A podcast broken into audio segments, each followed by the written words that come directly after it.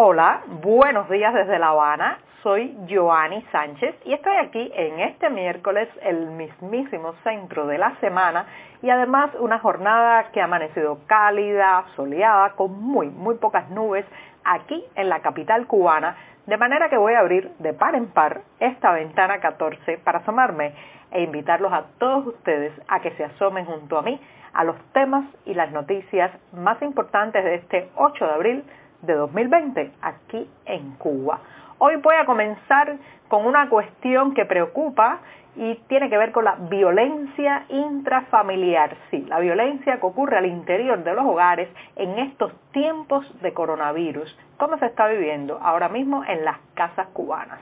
Por otro lado, el Observatorio Cubano de Derechos Humanos ha pedido que la policía cubana asista a las personas de la tercera edad, entre otras solicitudes y medidas que ha hecho esta organización independiente. También, también hablaré de que Cuba ha entrado en fase de transmisión autóctona limitada de COVID-19, al menos eso es lo que dicen las autoridades. Y para terminar, la convocatoria, que ya es casi un lema de este programa, a quedarse en casa. Quédate en casa siempre que puedas, quédate en casa. Y bien presentados ya los titulares, voy a pasar, como es tradición en este podcast, a revolver para tomarme el cafecito informativo. Ese que de lunes a viernes en la mañana comparto junto a ustedes, recién colado, muy, muy breve, porque hay que ahorrar, todavía caliente, amargo como me gusta a mí, pero siempre, siempre necesario.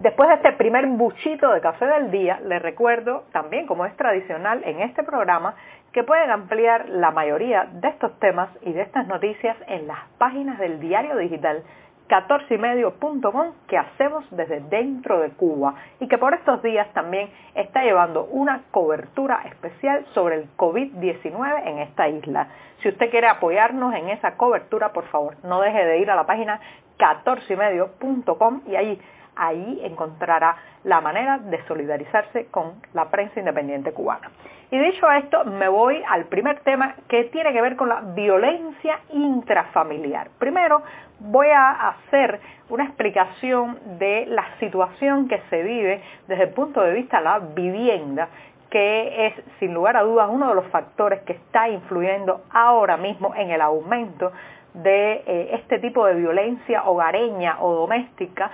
cuando en, esta isla muchas familias están teniendo que convivir más tiempo dentro de las casas porque simplemente pues eh, se han decretado medidas para que las personas no deambulen, no caminen en las calles, eviten salir, incluso se han cancelado muchos, eh, muchos trabajos, empleos por estos días. Entonces eso está trayendo que en el panorama de la vivienda en Cuba, donde se calcula que hay casi un millón de casas eh, de viviendas que faltan, un déficit habitacional de casi un millón de viviendas, bueno, pues eso está trayendo como consecuencia que tengan que convivir bajo el mismo techo durante todas las horas del día, muchas veces varias generaciones de una misma familia, con los roces, las fricciones, los conflictos y la violencia que esto genera. Eh, lamentablemente el tema de la violencia intrafamiliar en Cuba, que es un tema presente, todos conocemos casos, eh, vecinos, amigos que han pasado por esto, pero también es un tema muy silenciado, eh, muy barrido bajo la alfombra informativa por las autoridades y las instituciones cubanas que nunca han querido reconocer que en el país sigue existiendo el flagelo de la violencia doméstica, la violencia conyugal, la violencia de los padres contra los hijos, el maltrato también de los ancianos. Por ejemplo, se hizo una encuesta en el año 2017, una encuesta sobre envejecimiento de la población y se incluyó una pregunta sobre este tema de la violencia y un 11% de las personas mayores de 60 años reportaron que habían sido víctimas de situaciones de maltrato por parte de algún conviviente, un familiar, alguien que vivía bajo el mismo techo. Imagínense eso ahora multiplicado por la cuestión de que eh, esa familia tiene que estar allí junta, muchas veces en pequeñísimos espacios, en condiciones económicas, materiales, de suministro de alimentos deficitarias y todo eso exacerba muchas veces la, la ira, la molestia. Entonces vemos, vemos los casos de mujeres golpeadas, peleas verbales, niños que como no están en el horario escolar porque las clases están suspendidas, pues entonces son víctimas eh, de mayor eh, tiempo de maltrato por parte de sus padres, por parte de sus familiares. Y todo eso, además, salpimentado o salpicado con el hecho de eh, los problemas para hacerse con los alimentos. Hay una fricción también que lastima mucho a las familias cubanas y tiene que ver con los suministros y ahora mismo pues eso está bastante agudizado. Eh, le reitero, estadísticas de esto es muy difícil. Estamos haciendo un reportaje en 14 y medio sobre el tema, hemos llamado a varias estaciones policiales, hemos intentado tener datos oficiales, pero lo cierto es que no, no, no hay cifras, no se dan estadísticas, pero ya las Naciones Unidas han advertido que a nivel mundial, debido al confinamiento, a causa de esta emergencia sanitaria, se ha incrementado la violencia dentro de los hogares, la violencia contra las mujeres, contra los niños, contra los ancianos, contra los más vulnerables. Y en Cuba, en Cuba también está pasando. Lo vemos, lo oímos, el grito, el golpe, eh, la, pelea familiar la escuchamos por todos lados y hay que trabajar también en esa dirección de aplacar los ánimos y bueno, pues eh, denunciar, entender lo que está ocurriendo en muchas casas de esta isla ahora mismo. Y bien dicho eso, voy a pasar a tomarme un segundo sorbito de café para entonces pasar también a la segunda cuestión del día. Después de este segundo buchito, muy breve también, que hay que ahorrar, el café sigue perdidísimo en esta isla, pues me voy con el tema de que el Observatorio Cubano de Derechos Humanos, una organización independiente con sede en Madrid, ha publicado un decálogo,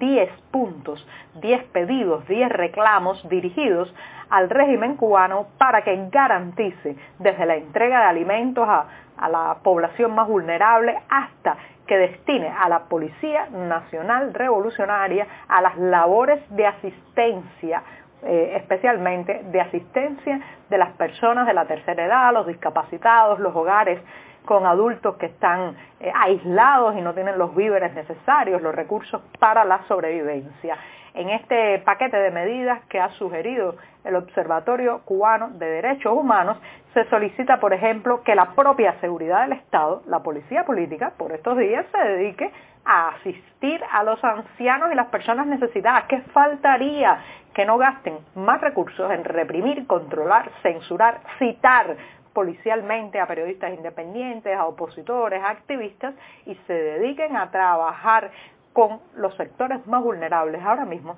de la sociedad cubana. Eso se ha visto en otros países, por ejemplo en España, eh, parte de los militares han pasado a realizar labores humanitarias, han cosido mascarillas y estamos esperando que en Cuba también se sumen. El Observatorio Cubano ha recomendado además que se prevenga, o sea, se, se tenga previsto la habilitación de hoteles como hospitales en caso, en caso de que el número de contagiados por COVID-19 se eleve demasiado y empiecen a desbordar el sistema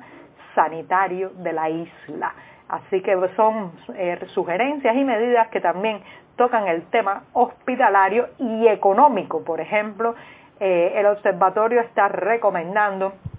que se quite el gravamen del 10% que impone el oficialismo cubano al dólar sí, el gravamen del 10% que hace que la remesa, el dinero que se recepciona desde el extranjero, pues quede muy menoscabado cuando eh, finalmente las familias lo, lo cambian en pesos convertibles para poder comprar los alimentos. Entonces, eliminar ese impuesto del 10% para facilitar que las familias puedan ahorrar, comprar más recursos y también para garantizar que eh, venga la remesa, que es un apoyo importantísimo para muchas o una gran parte de las familias en este país. Así que este es el decálogo de medidas que ha presentado el Observatorio Cubano de Derechos Humanos y los invito a que lean más detalles de esto en las páginas de 14medio.com porque incluyen, por ejemplo, el eh, terminar con los impuestos a los productores agrícolas privados, algo, algo que hemos comentado bastante en este, en este podcast Ventana 14 de la necesidad de mirar hacia el campo, fomentar la producción agrícola, mirar al surco, porque es probablemente el que nos va a salvar de una posible hambruna si la situación sigue empeorando. Y dicho esto, me voy al tercer tema que está relacionado con la fase, la fase de transmisión autóctona limitada que ya ha reconocido el oficialismo cubano en cuanto a la presencia del COVID-19 en esta isla. Les recuerdo que aunque varias eh, voces muy autorizadas decían que ya, ya había transmisión autóctona, o sea, ya había casos de personas contagiadas en esta isla que no, no estaban conectadas con viajeros llegados desde el extranjero, solo ayer, martes, pues ha habido una declaración oficial de que sí, que se reconoce que el coronavirus está en la isla eh, de ya en una fase de transmisión autóctona pero limitada. Y entonces, bueno, pues se habla a partir de eso